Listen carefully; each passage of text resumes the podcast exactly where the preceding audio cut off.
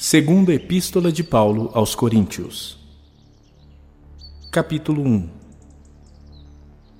Paulo, apóstolo de Cristo Jesus pela vontade de Deus, e o irmão Timóteo, a igreja de Deus que está em Corinto, e a todos os santos em toda a Caia, graça a vós outros e paz da parte de Deus nosso Pai e do Senhor Jesus Cristo. Bendito seja o Deus e Pai de nosso Senhor Jesus Cristo, o Pai de misericórdias e Deus de toda consolação. É Ele que nos conforta em toda a nossa tribulação, para podermos consolar os que estiverem em qualquer angústia com a consolação com que nós mesmos somos contemplados por Deus. Porque assim como os sofrimentos de Cristo se manifestam em grande medida a nosso favor, assim também a nossa consolação transborda por meio de Cristo. Mas se somos atribulados, é para o vosso conforto e salvação.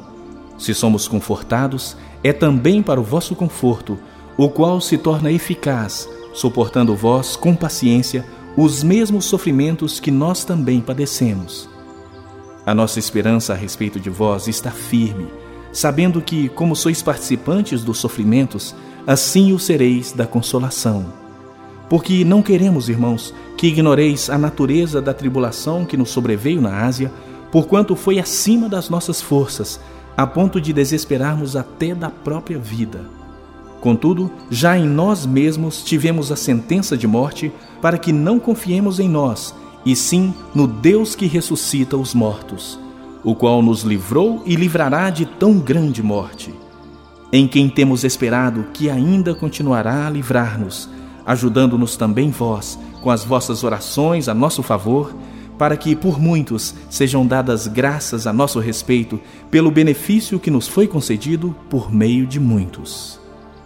Porque a nossa glória é esta: o testemunho da nossa consciência de que, com santidade e sinceridade de Deus, não com sabedoria humana, mas na graça divina, temos vivido no mundo e mais especialmente para convosco. Porque nenhuma outra coisa vos escrevemos além das que ledes e bem compreendeis.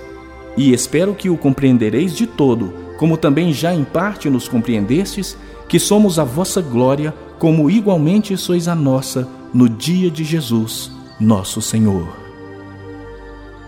Com esta confiança, resolvi ir primeiramente encontrar-me convosco, para que tivesseis um segundo benefício, e por vosso intermédio passar a Macedônia, e da Macedônia voltar a encontrar-me convosco e ser encaminhado por vós para a Judéia.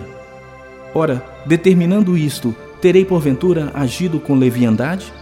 Ou ao deliberar, acaso delibero segundo a carne, de sorte que haja em mim simultaneamente o sim e o não? Antes, como Deus é fiel, a nossa palavra convosco não é sim e não. Porque o Filho de Deus, Cristo Jesus, que foi por nosso intermédio anunciado entre vós, isto é, por mim e Silvano e Timóteo, não foi sim e não, mas sempre nele houve o sim. Porque quantas são as promessas de Deus, tantas tem nele o sim, porquanto também por ele é o Amém, para a glória de Deus, por nosso intermédio. Mas aquele que nos confirma convosco em Cristo e nos ungiu é Deus, que também nos selou e nos deu o penhor do Espírito em nosso coração eu, porém, por minha vida, tomo a Deus por testemunha de que para vos poupar não tornei ainda a Corinto. Não que tenhamos domínio sobre a nossa fé, mas porque somos cooperadores da vossa alegria, porquanto pela fé já estáis firmados.